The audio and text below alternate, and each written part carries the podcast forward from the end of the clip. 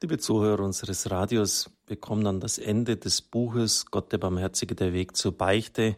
Die Gemeinschaft der Heiligen, so führt Scott Hahn aus, ist auch wichtig für unser Leben der Umkehr und der Buße.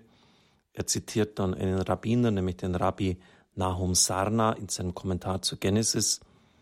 Durch das Verdienst des Abraham rettete Gott den Lot aus der Katastrophe.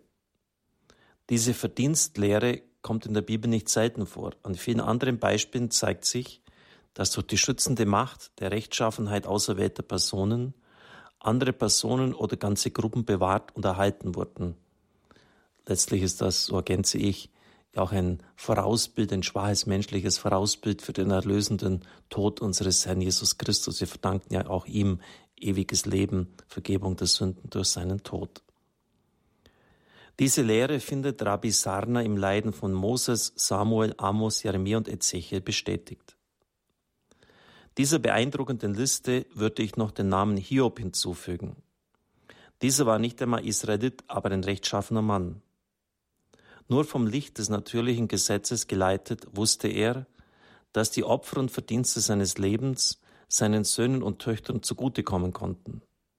In der Heiligen Schrift heißt es, dass Hiob früh am Morgen aufstand und so viele Brandopfer darbrachte, wie er Kinder hatte. Denn er sagte, vielleicht haben meine Kinder gesündigt und Gott gelästert in ihrem Herzen. Wenn schon die Kinder eines tugendhaften Heiden von den Verdiensten ihres Vaters profitieren können, um wie viel mehr dann wir, die wir in einer langen Reihe christlicher Heiligen stehen. Der Kirchenschatz ist nicht entleert. Auch wir dürfen von ihm profitieren. Wir müssen aber auch zu ihm beitragen. Unser Mühen und Streben sollen wir nicht nur für uns selbst aufopfern, sondern ebenso für andere, für unsere Freunde, Nachbarn, Familienmitglieder und selbst für Menschen, die wir gar nicht kennen. Sie alle sind unsere Verbündeten. So wie die Verdienste der Heiligen uns zugutekommen, so werden auch unsere Bußakte anderen Menschen zugutekommen. Der heilige Paulus sagt, eine wichtige Stelle, Kolosser 1,24. Jetzt freue ich mich in den Leiden, die ich für euch ertrage. Für den Leib Christi, die Kirche, ergänzt sich in meinem irdischen Leben das, was an den Leiden Christi noch fehlt. Die Kirche ist der Leib Christi und wir alle sind seine Glieder. Immer wenn wir Gutes tun, bauen wir unsere Verbündeten mit auf. In geheimnisvoller Solidarität sind wir alle miteinander verbunden. Das ist sicher richtig. Wir müssten vielleicht diesen mystischen Leib der Kirche noch viel mehr bedenken. Im Hebräerbrief heißt es ja, denkt an die Gefangenen, als wärt ihr mitgefangen. Also wenn es unseren Brüdern und Schwestern schwer geht, wenn sie verfolgt werden um unseres, ihres Glaubens willen, dann sollte das auch uns berühren und betreffen. Wenn wir aber Schlechtes oder Böses tun, sündigen wir nicht isoliert, sondern schwächen auch unsere Mitstreiter im Kampf. Dadurch stärken wir die Gegenseite, das Netzwerk des Bösen in dieser Welt. Diese Solidarität ist ganz real. Wann immer wir sündigen, schaden wir nicht nur uns selbst, sondern auch der Gemeinschaft der Kirche. Deshalb fordert Christus uns auf, unsere Sünden vor der Kirche zu bekennen.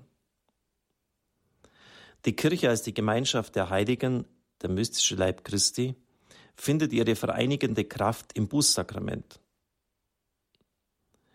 Einer der großen Literaturkritiker des 20. Jahrhunderts, Wallace Foley, spürte dies sofort, als er eines Tages, damals noch Protestant, in eine armselige, überwiegend von französischen Einwanderern besuchte Kirche in New England ging. Er schreibt, die Hälfte der Beichtenden betete auf den Knien.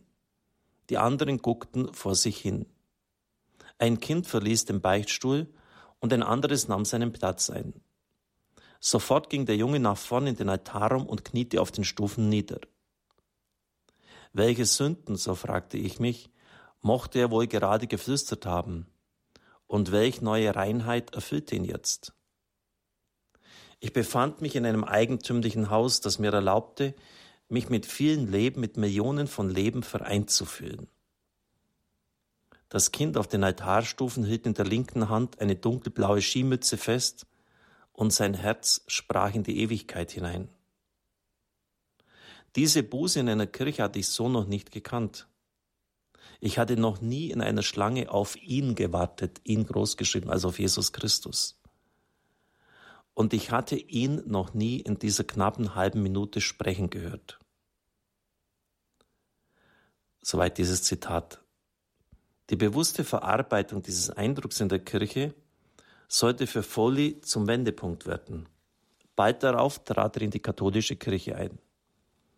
Unser eigentümliches Haus, das ist ein Zitat gesetzt, sollte zu unserem Zuhause, zu seinem Hause werden, zu seines Vaters Haus.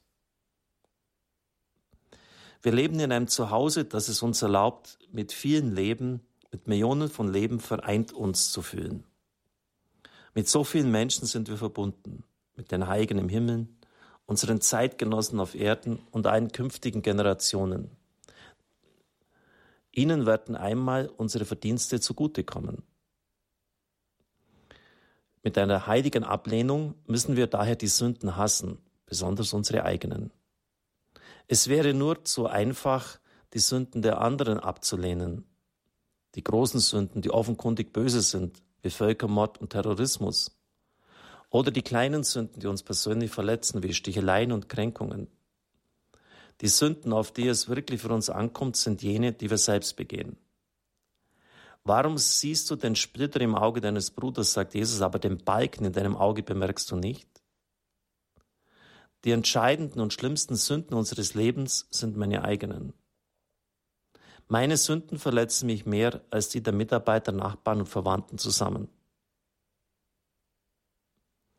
Wenn unsere Liebe zu Gott nicht von leidenschaftlicher Ablehnung gegen die eigenen Sünden erfüllt ist, bedeutet sie nichts. Dann sind sie nichts mehr, dann ist meine Liebe nichts mehr als ein aufgesetztes Lächeln. Möchten Sie wissen, wie sehr Sie Gott lieben? Dann fragen Sie sich mit mir. Bin ich mehr aufgebracht über die Skandale in der Kirche oder über unehrliche Politiker, als über die Sünden, die ich in der letzten Woche begangen habe? Beschäftigen mich die Ungerechtigkeiten meines Chefs, meiner Mitarbeiter, meiner Frau, meiner Kinder mehr als meine eigenen? Wenn wir ehrlich sind, können diese Fragen sehr schmerzhaft an uns sein. Wir müssen jede Sünde, angefangen bei den eigenen, so bekämpfen, wie ein Vater einen Eindringling aus seinem eigenen Haus verjagt. Es steht für uns zu viel auf dem Spiel.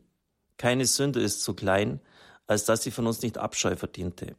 So warnt der heilige Augustinus, solange ein Mensch in diesem Fleisch lebt, wird er nicht ohne leichte Sünde sein können.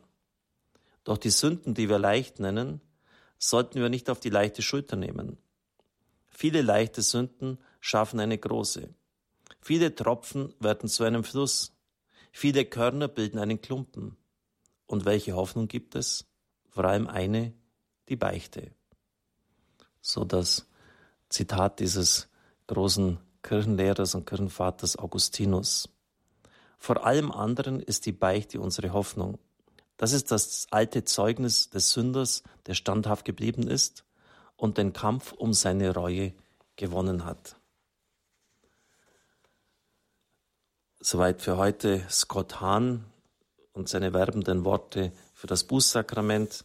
Ich bin mir sicher, dass die Kirche des Westens nur dann wirklich wieder gesunden kann, wenn dieses Instrument selbstkritischer Prüfung wieder seinen Stellenwert in unserem Leben in der Kirche bekommt.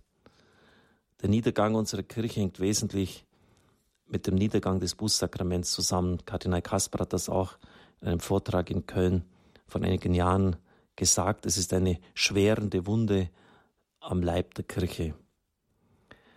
Ich darf Ihnen den Segen spenden. Es segne, heile, schütze und behüte Sie, der mächtige und gütige Gott, der Vater und der Sohn und der Heilige Geist. Amen. Ich wünsche Ihnen einen gesegneten Tag.